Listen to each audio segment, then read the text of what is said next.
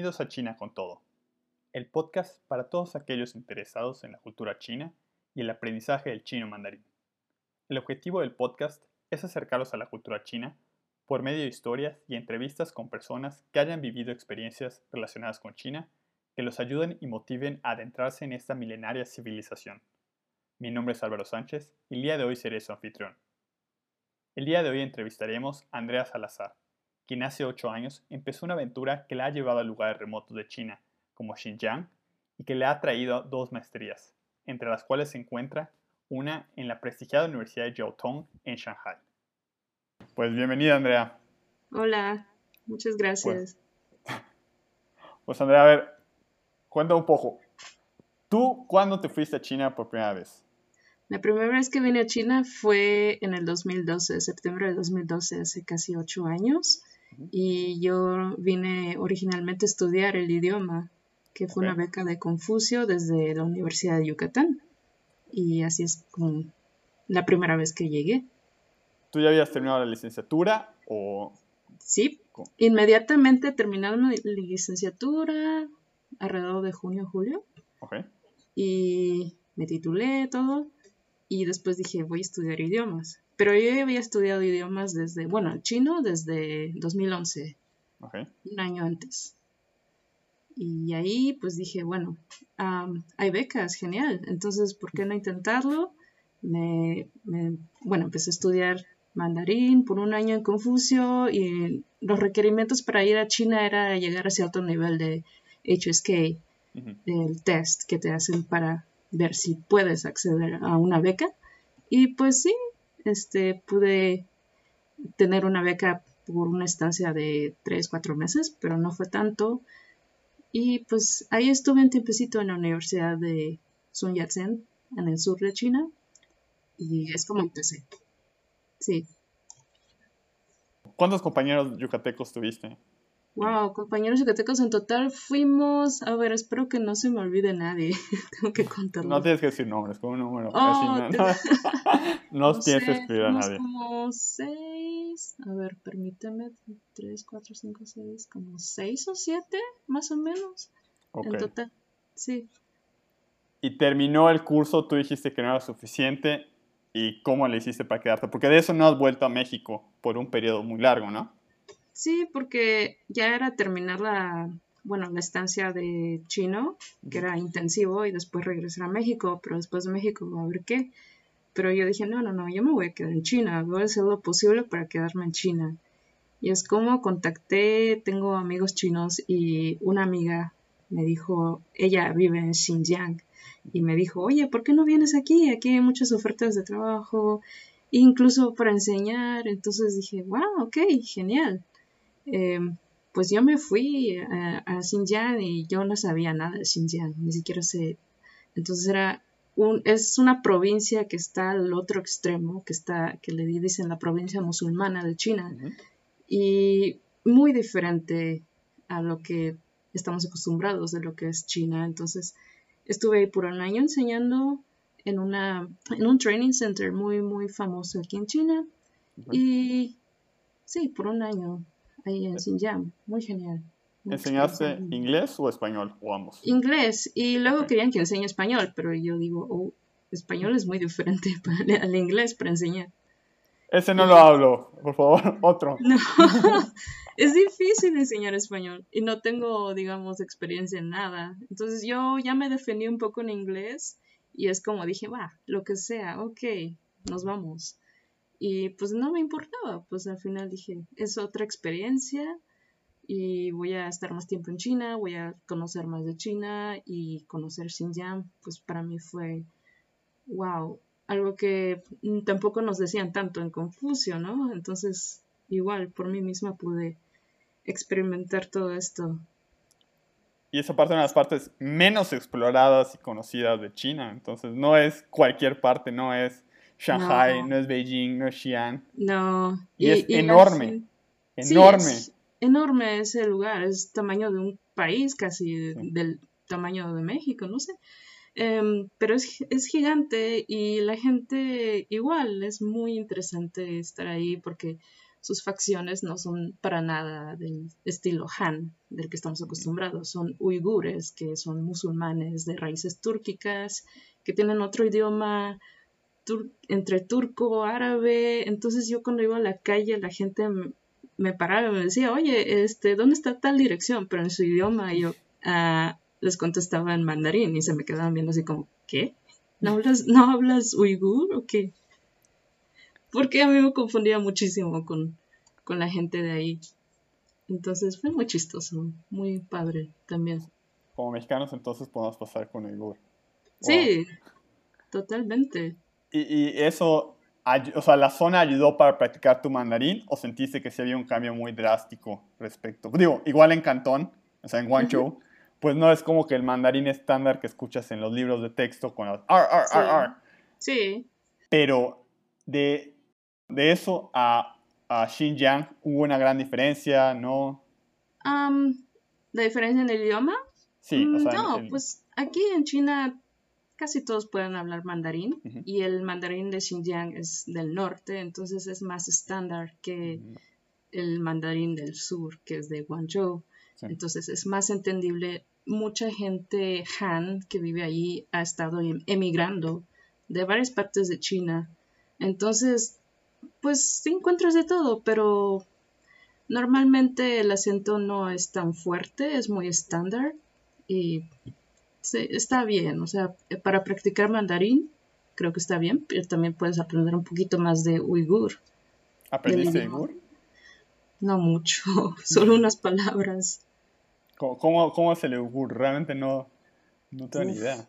Mm, es, es, complicado, es entre turco y árabe y también la escritura es diferente, es como el árabe, pero también es diferente al árabe, entonces es, wow, eh, necesito otra vida para aprender eso. Sí, no, el chino ya te robó como dos, yo creo. y estando ahí, ¿qué nivel tenías de HCK estando en Xinjiang? Cuando empecé aquí a estudiar, tenía HSK 3.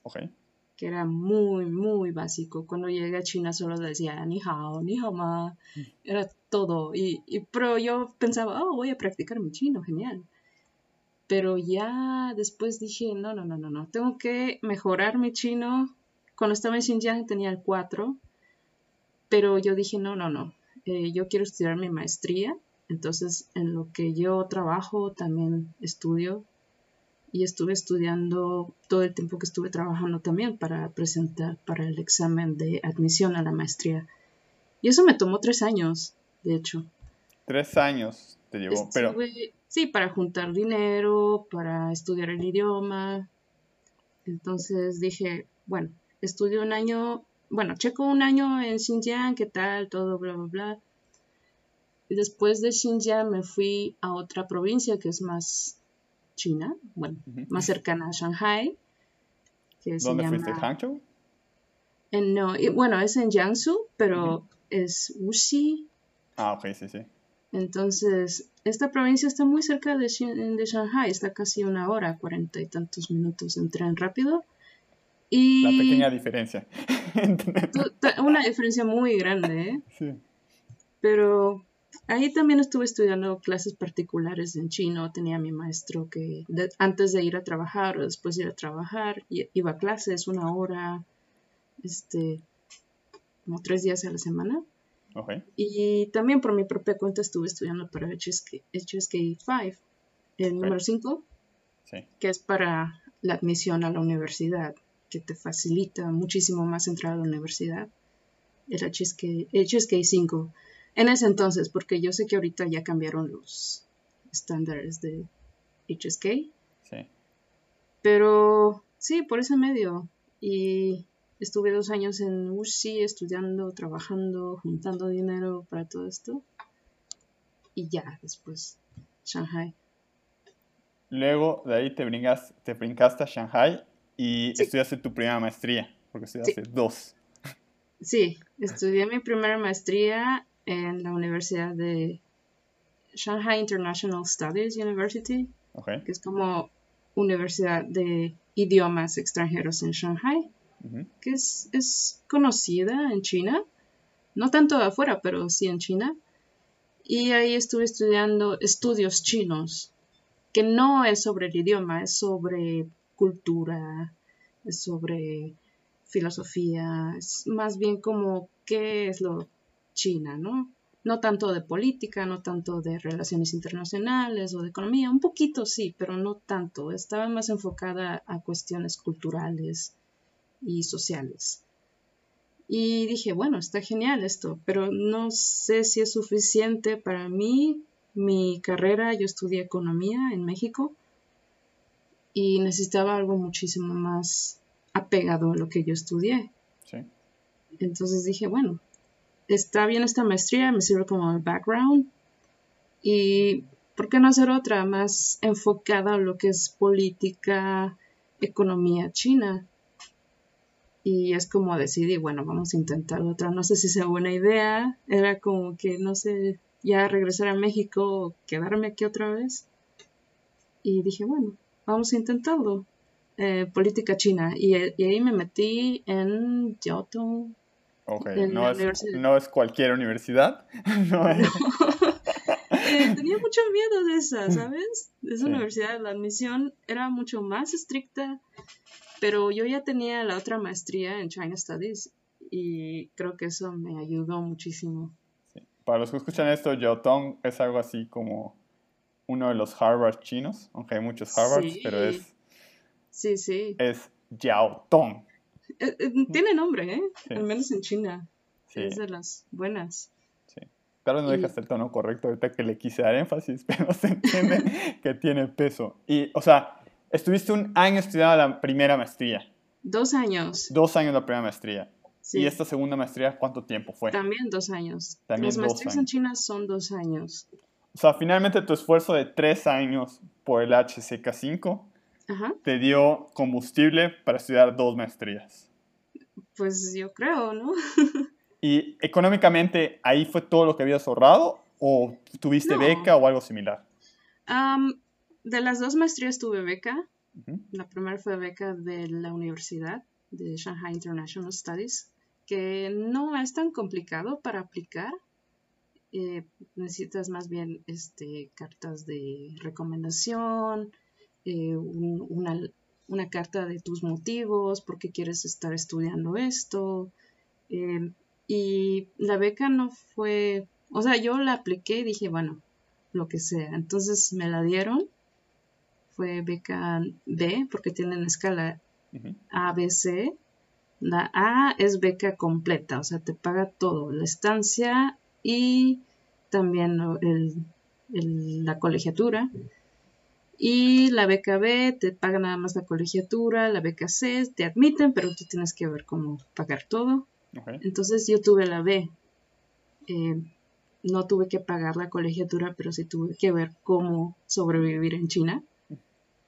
Y pues esto es lo que hice del trabajo, pues sí, ahorré, estuve pagando mi estancia, todo esto, pero Shanghai es un poco caro, a diferencia de otras provincias.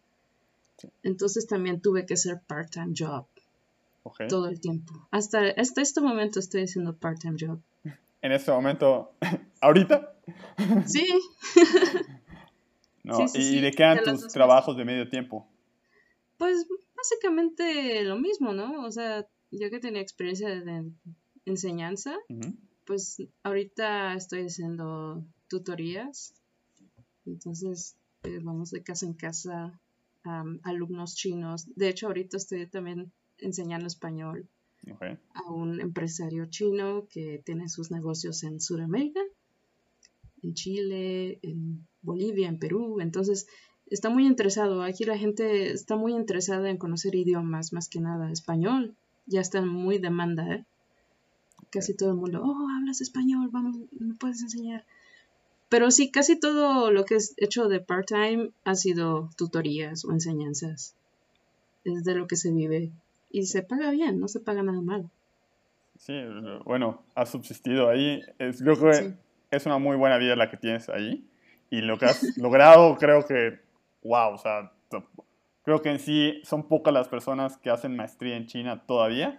Y hacer dos Es como... Pues sí, hay, al menos he conocido a algunos mexicanos que sí, más, más que nada mexicanos aquí vienen a trabajar, a hacer negocios, pero sí también hay los que hacen incluso doctorados, maestrías, sí, sí se encuentran. La segunda, la segunda maestría, ¿igual tuviste beca para estudiarla o cómo le hiciste? Sí, sí también la segunda maestría también apliqué una beca porque dije, bueno, si me dan la beca, genial, me quedo, pero si no me la dan, me voy a México. Y era entre eso, ¿no? Entonces me la dieron. También fue beca B y dije, bueno, no importa, ya sobreviví una, entonces, ¿por qué no otra?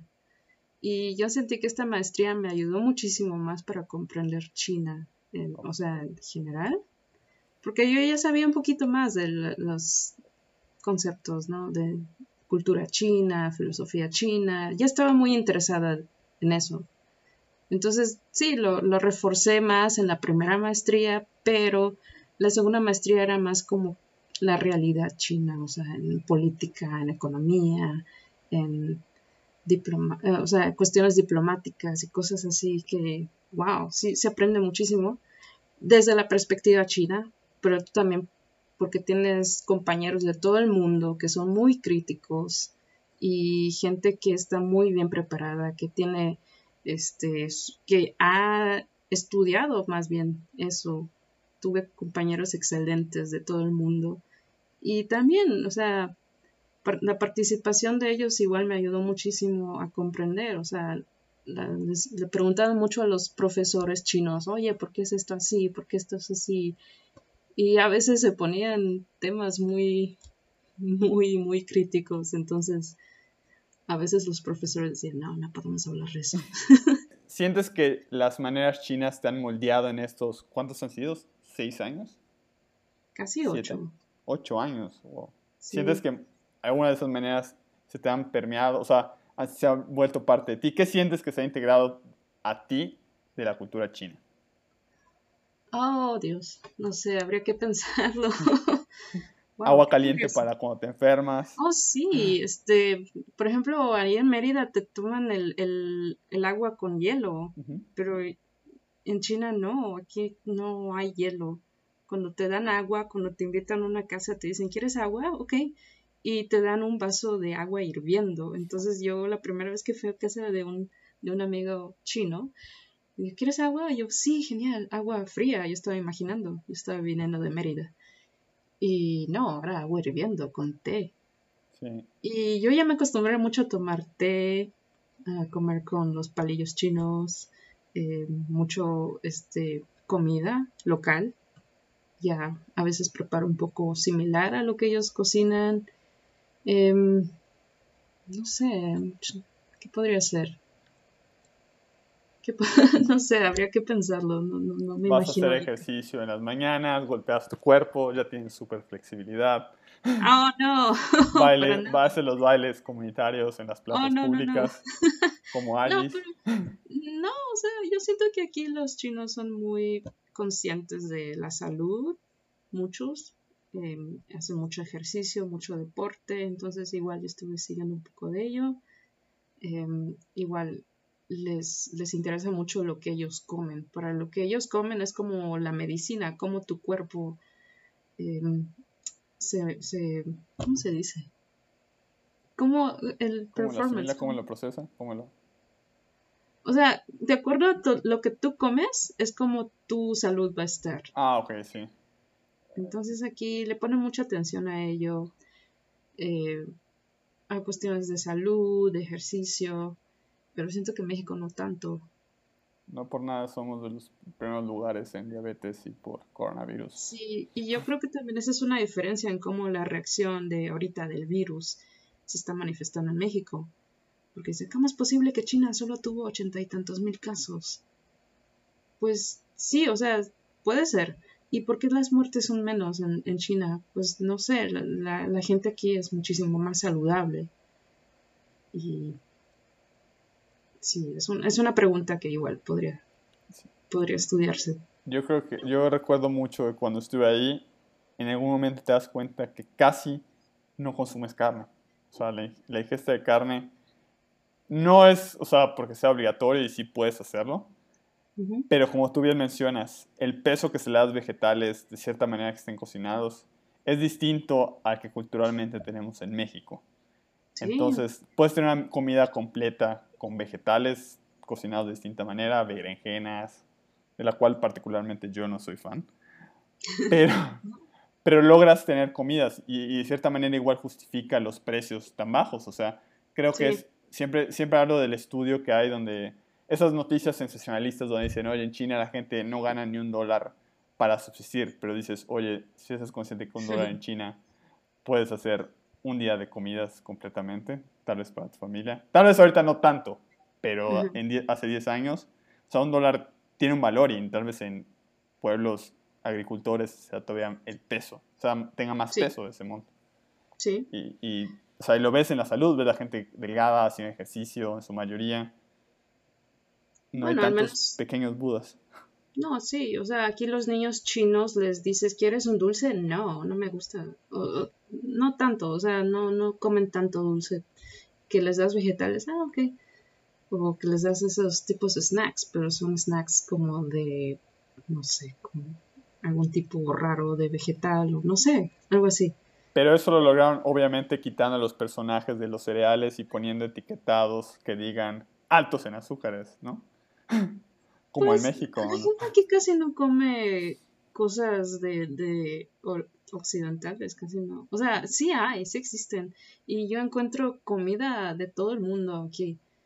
Eh, puedo encontrar comida de Persia, o, bueno, de Irán, o de Turquía, o de México incluso. Hay muchas cosas que se pueden encontrar fácilmente, al menos en Shanghai. Em, pero la gente está acostumbrada a comer bien, comer saludable. Y incluso los, los precios de en los mercados, tú vas al fresh market, que es donde encuentras, es como el mercado, ¿no?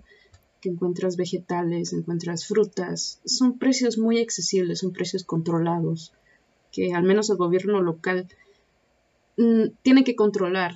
Entonces, por ejemplo, si tú en una zona de Shanghai vas, compras eh, vegetales, es el mismo precio que vas a encontrar en otro mercado lejano también de Shanghai. Entonces los precios siempre están estables. Ok.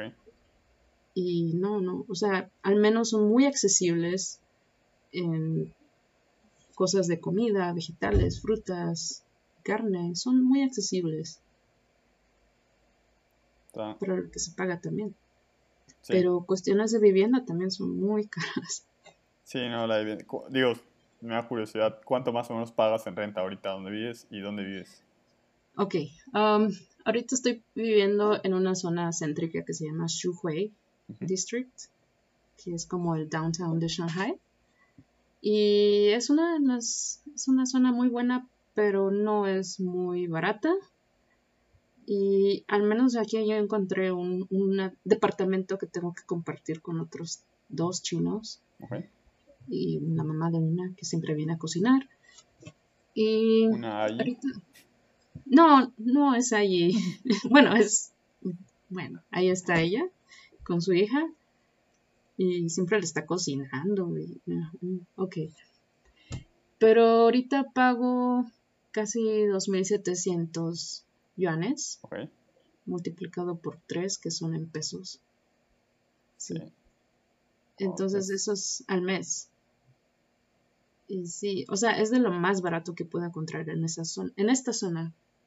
Pero ¿Y eso cuánto son tres cuartos, un baño? Sí, son tres cuartos y un baño compartido, sala compartida, eh, cocina compartida. Es como un departamento normal. Sí, em, pero es caro, pero este precio es el más barato que puedo encontrar en esta zona. Normalmente está como 3.500, 4.000 yuanes al mes, que serían como 12.000 pesos, más, más o menos, al mes. Wow. Es mucho. Pero es por la zona también. Esta, aquí donde estoy viviendo me queda una calle de mi universidad, entonces yo iba caminando a la escuela siempre. Ok. O sea, ya llevas viviendo ahí dos años al menos. Sí, sí, en este lugar sí. En mi otra universidad yo vivía dentro del campus. Ok. Era más barato. Era muchísimo más barato, sí. de vivir en el campus, pero era como un hotel, porque le decían Shanghai International Studies Hotel. Okay. O sea, era como un cuarto de hotel, pero yo tenía que compartir, yo tenía mi propia cama y yo compartía con otra persona eh, el mismo cuarto. Entonces era estar viendo los 24 horas la misma persona. Y yo, oh, era un poco incómodo. En Guangzhou, ¿en qué, qué edificio estuviste? ¿Estuviste en San Wuyao o estuviste en Sí. International? San Wuyao. San por siempre. El famoso San Wuyao. ¿Qué piso te tocó? El 3, Ah, ok. que fue muy afortunado porque me tocó el 3. Ah, ok. No, a mí me tocó el 8. Pero créeme que mis Uh. pantorrillas jamás habían estado tan fit después de eso. Ok, estuviste en Yotong y terminaste cuatro años de maestría. Sí, Esto lo terminaste este año, ¿no? Terminaste la segunda sí maestría. este año. Sí, julio. Y ahorita, ¿cuál es tu proyecto? ¿Qué quieres lograr con las maestrías? ¿Cuáles son- son tus siguientes pasos? Sí, bueno, este, a ver, hay que ver. Primero, lo, mi primera prioridad, bueno, la prioridad que ahorita yo tengo es regresar a México, visitar a mi familia, porque, pues ya sabes, las complicaciones que han habido últimamente. Y yo quiero estar un tiempo con mi familia, al menos un mes, dos meses. Y sí quisiera al menos estudiar un doctorado, eh, tal vez, en política china o algo similar. Ok. Pero también me gustaría mucho estar trabajando en lo que es la academia, este, investigación sobre temas de China. ¿En China o en México? Puede ser en cualquiera, donde sea. Sí. O tal vez, o sea, yo ahorita mis proyectos están muy abiertos porque apenas terminé, entonces estoy viendo qué, qué voy a hacer con mi vida. Sí tengo muchos proyectos, de hecho tenía algunos proyectos, pero ahorita ya no se van a poder hacer. Y pues nada más, o sea, quiero regresar, descansar un poco, estar con mi, con mi familia y retomar todo esto otra vez. ¿Ahorita qué nivel de chino tienes? No he hecho todavía un examen, pero la última vez tuve hechos que cinco. Ok. Sí, O sea, sí sientes que debes rayar por ahí del 6. no sé. no he estudiado que- por eso.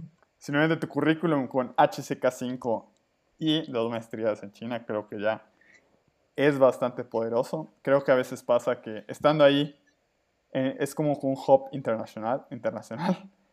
Y Sí, uno piensa que muchos están así, que la situación actual, o sea, porque en China yo creo que es una cultura muy de emprendimiento, más los extranjeros que están ahí. Y Sí. todos parece que siempre están ocupados, todos están haciendo algo siempre, pero realmente el peso que eso puede tener en México es, yo creo que increíble, pero muy poca gente tiene sí, el HCK5 y con cultura china y maestrías de Jiaotong especialmente.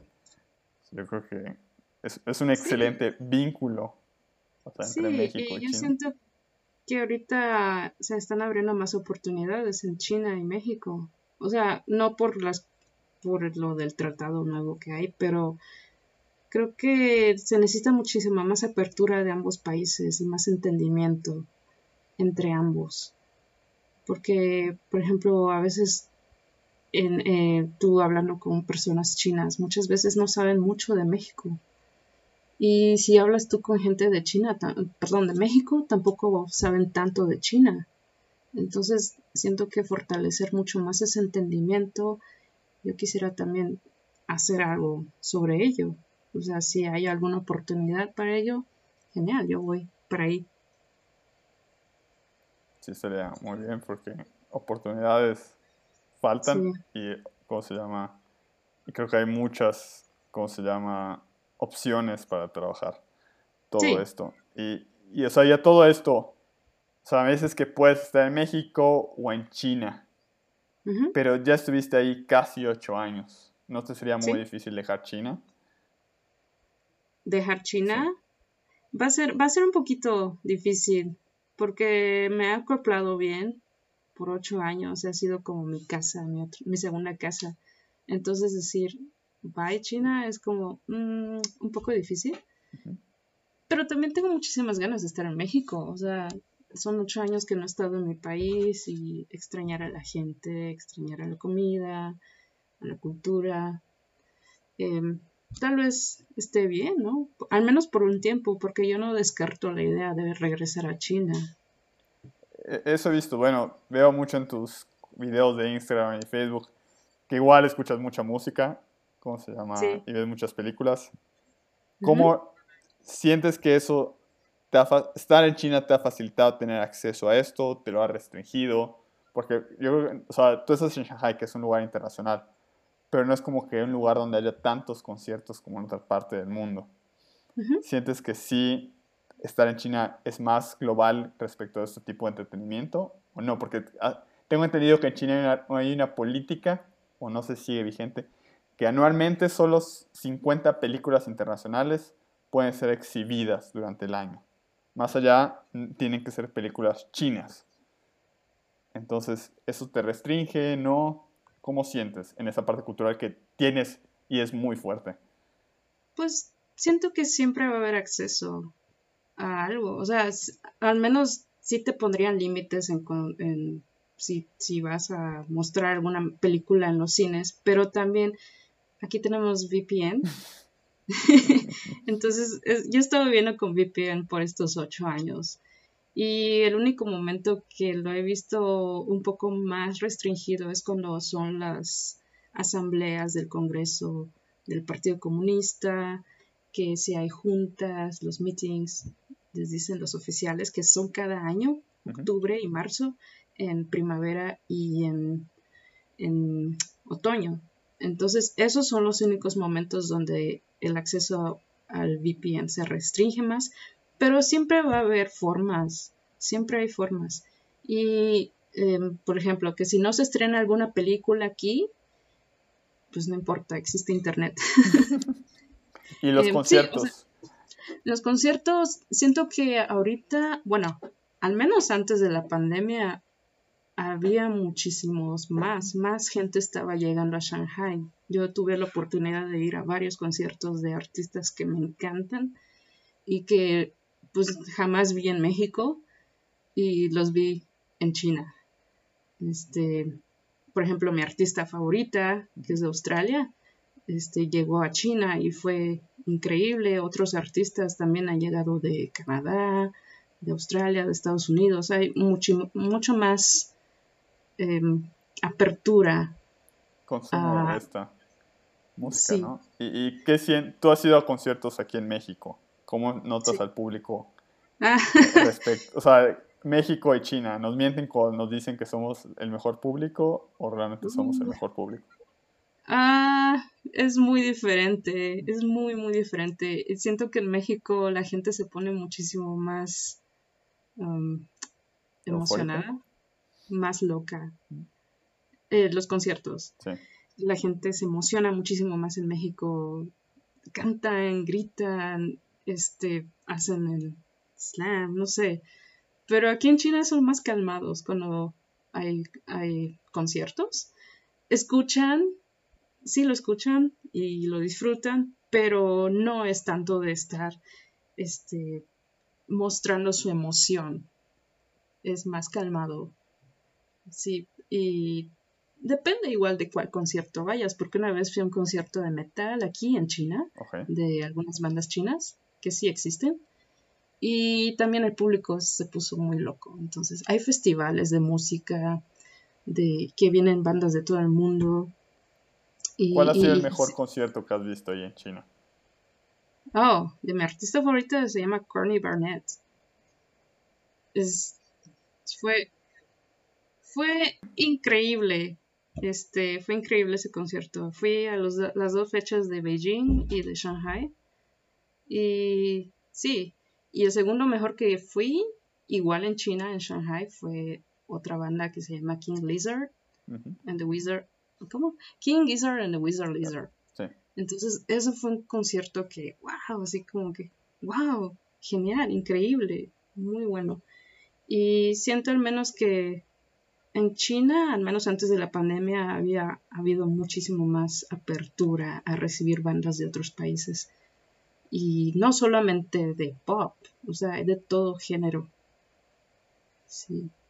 He visto a Swan Dive, eh, Emiliana Torrini, llegan artistas internacionales muy reconocidos también. Wow. Devendra Banhart, todos ellos.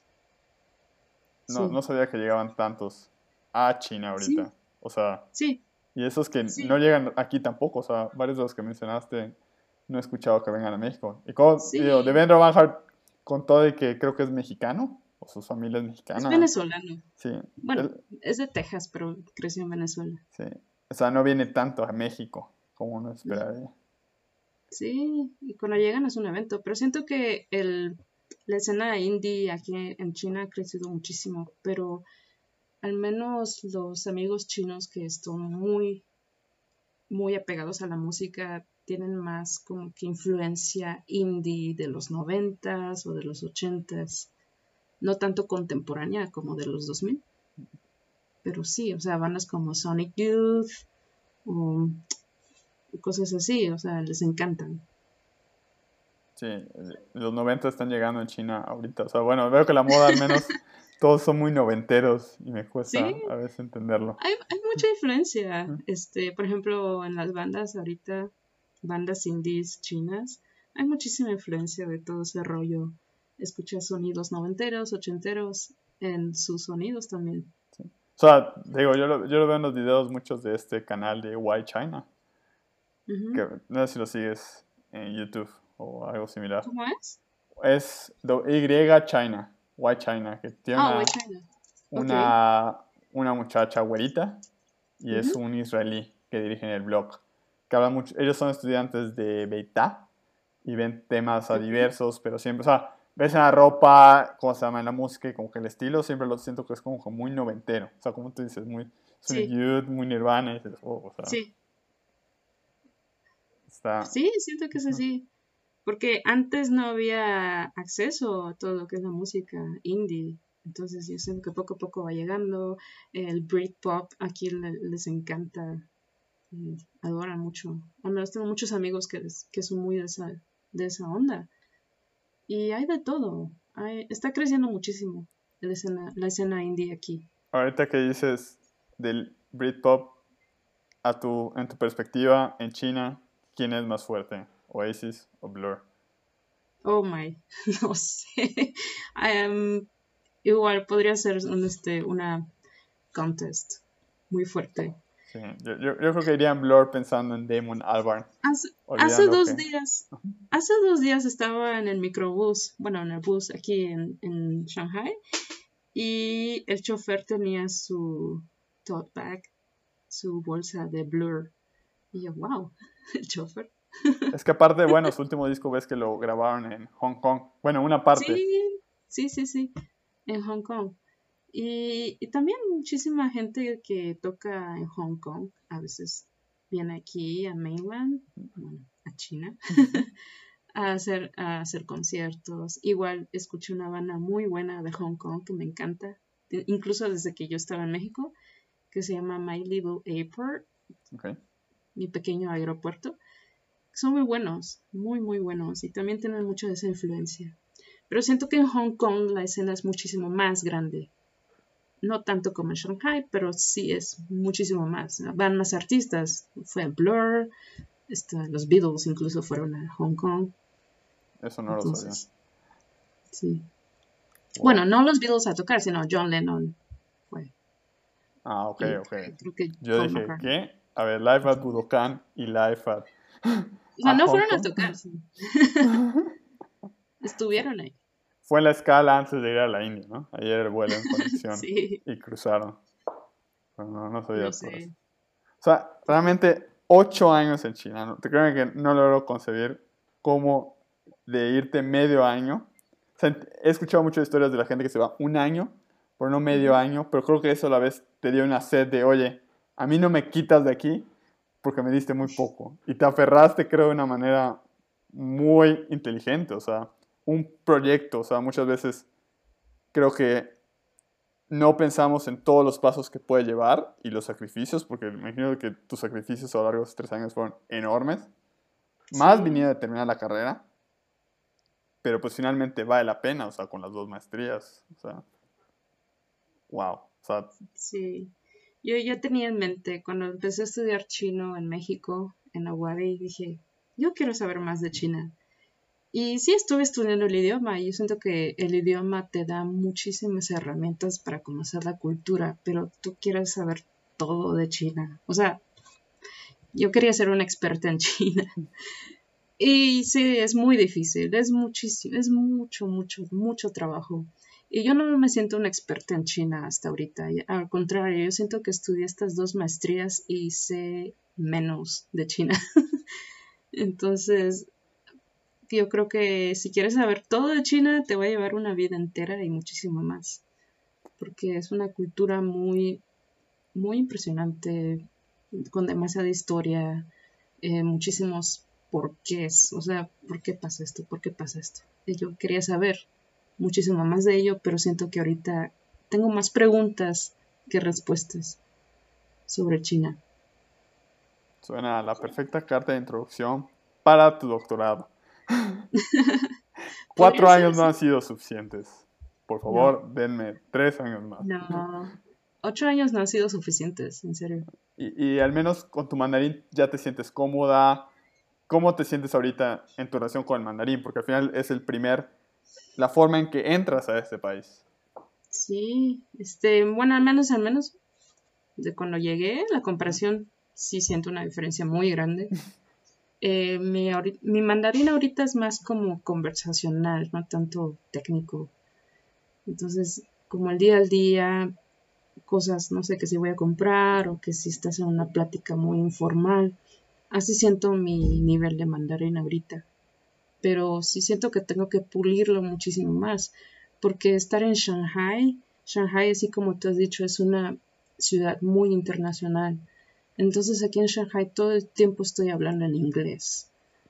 Eh, incluso los chinos. Aquí Shanghai es la ciudad donde más inglés se habla en toda Asia. Entonces, imagínate, yo todo el tiempo estoy hablando inglés, inglés, inglés, inglés, incluso con gente local. Que sí, también, o sea, hay gente que no, no sabe inglés y tienes que hablar en chino, pero la mayor parte del tiempo por mis estudios o por lo que estoy haciendo, las tutorías, siempre es en inglés. ¿Tú, qué recomendarías a la gente que se está, ¿cómo se llama?, acercando al idioma chino? O sea, que si quieres meterte de lleno al mandarín, irte a Shanghai o realmente buscar otra ciudad, a Xinjiang. Oh, bueno, depende de qué es lo que quieras encontrar en China. Porque si quieres encontrar más extranjeros, pues en Shanghai. Pero si quieres mejorar tu chino, pues en alguna provincia, este, digamos, Sichuan o Jiangsu, que igual se vive bien, está muy bien. Eh, incluso Beijing, creo que se habla muchísimo más que, menos inglés que en Shanghai. Beijing es muchísimo más tradicional. Entonces yo creo que tal vez estar en una provincia diferente donde tienes que forzarte a hablar, eso te va a ayudar muchísimo más. Sí. Pero incluso, o sea, si tú vives en Shanghai, pero tú tienes esa idea de, bueno, yo voy a mejorar mi chino, igual se puede hacer porque pues estás en China, ¿no? suena a una realidad, suena algo muy padre, suena algo que se puede hacer, suena algo bueno en teoría en práctica yo creo que, como tú dices, requiere más esfuerzo, pero es posible.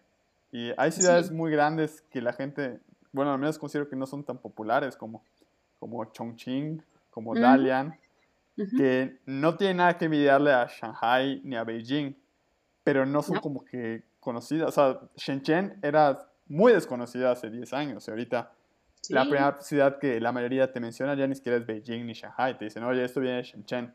¿Y Shenzhen? O sea, y ha tenido un auge en tan poco tiempo. Y ahorita Hangzhou va a hacerlo por todo lo de Alibaba. Oh, Hangzhou, sí.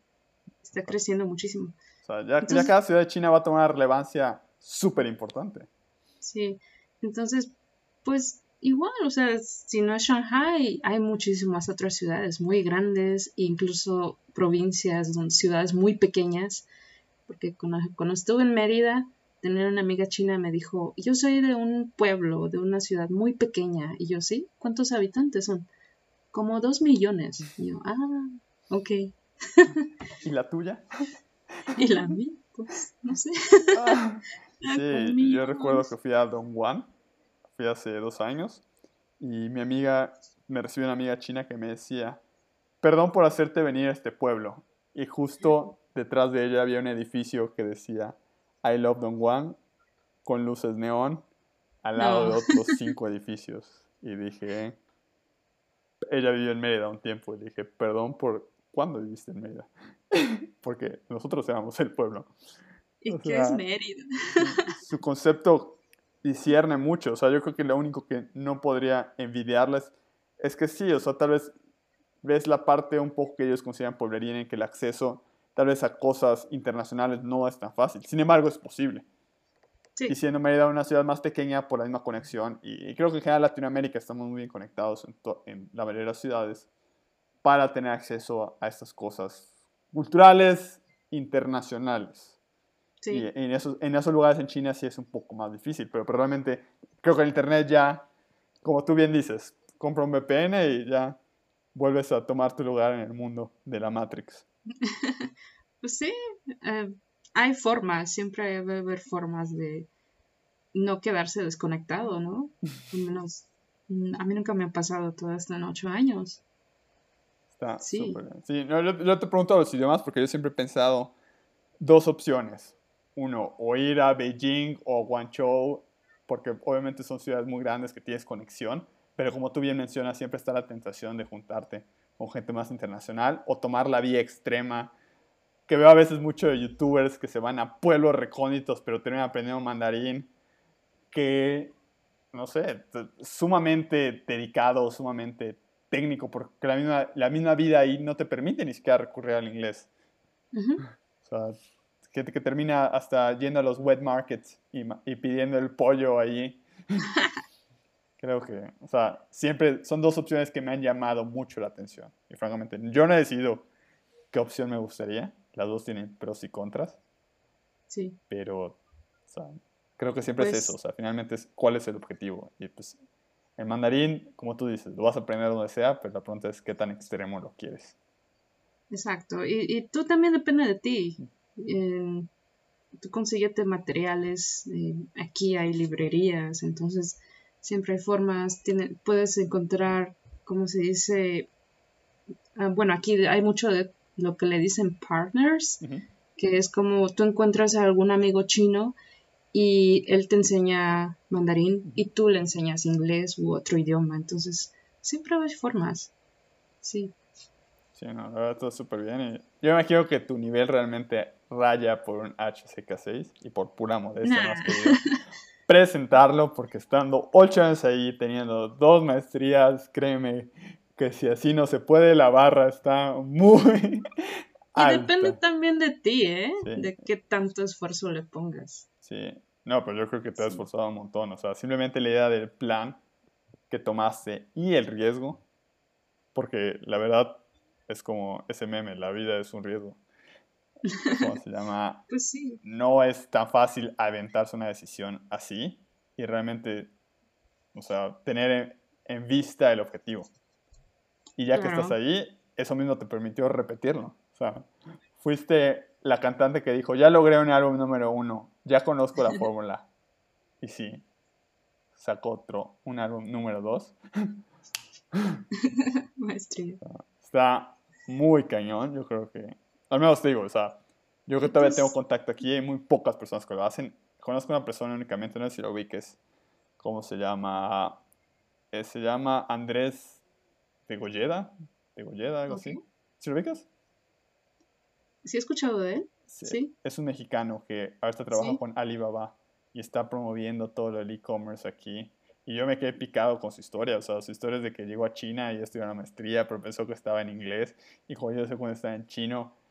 Y él, muy ching, francamente, muy chingón, llegó y dijo, oye, pues voy a estudiar chino un año y me dedico a hacer la maestría en chino. Y es lo que tú dices, o sea, es tan aventado como quieras. Y, y wow, o sea, estuvo en China, se metió la maestría en chino.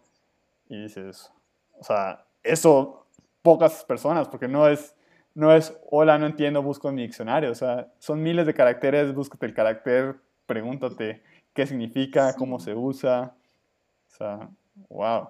Y tienes que estar pensando no solamente en lo que significa la palabra, sino también pensar en forma crítica usando ese lenguaje. Entonces es, es complicado, ¿no? Sí, e, esa parte de la, como tú bien dices, depende del contexto, cómo utilizas cada carácter, o sea, cada frase. Es, es un arte que solo Deng Shopping sabrá bien qué onda. Y, sí.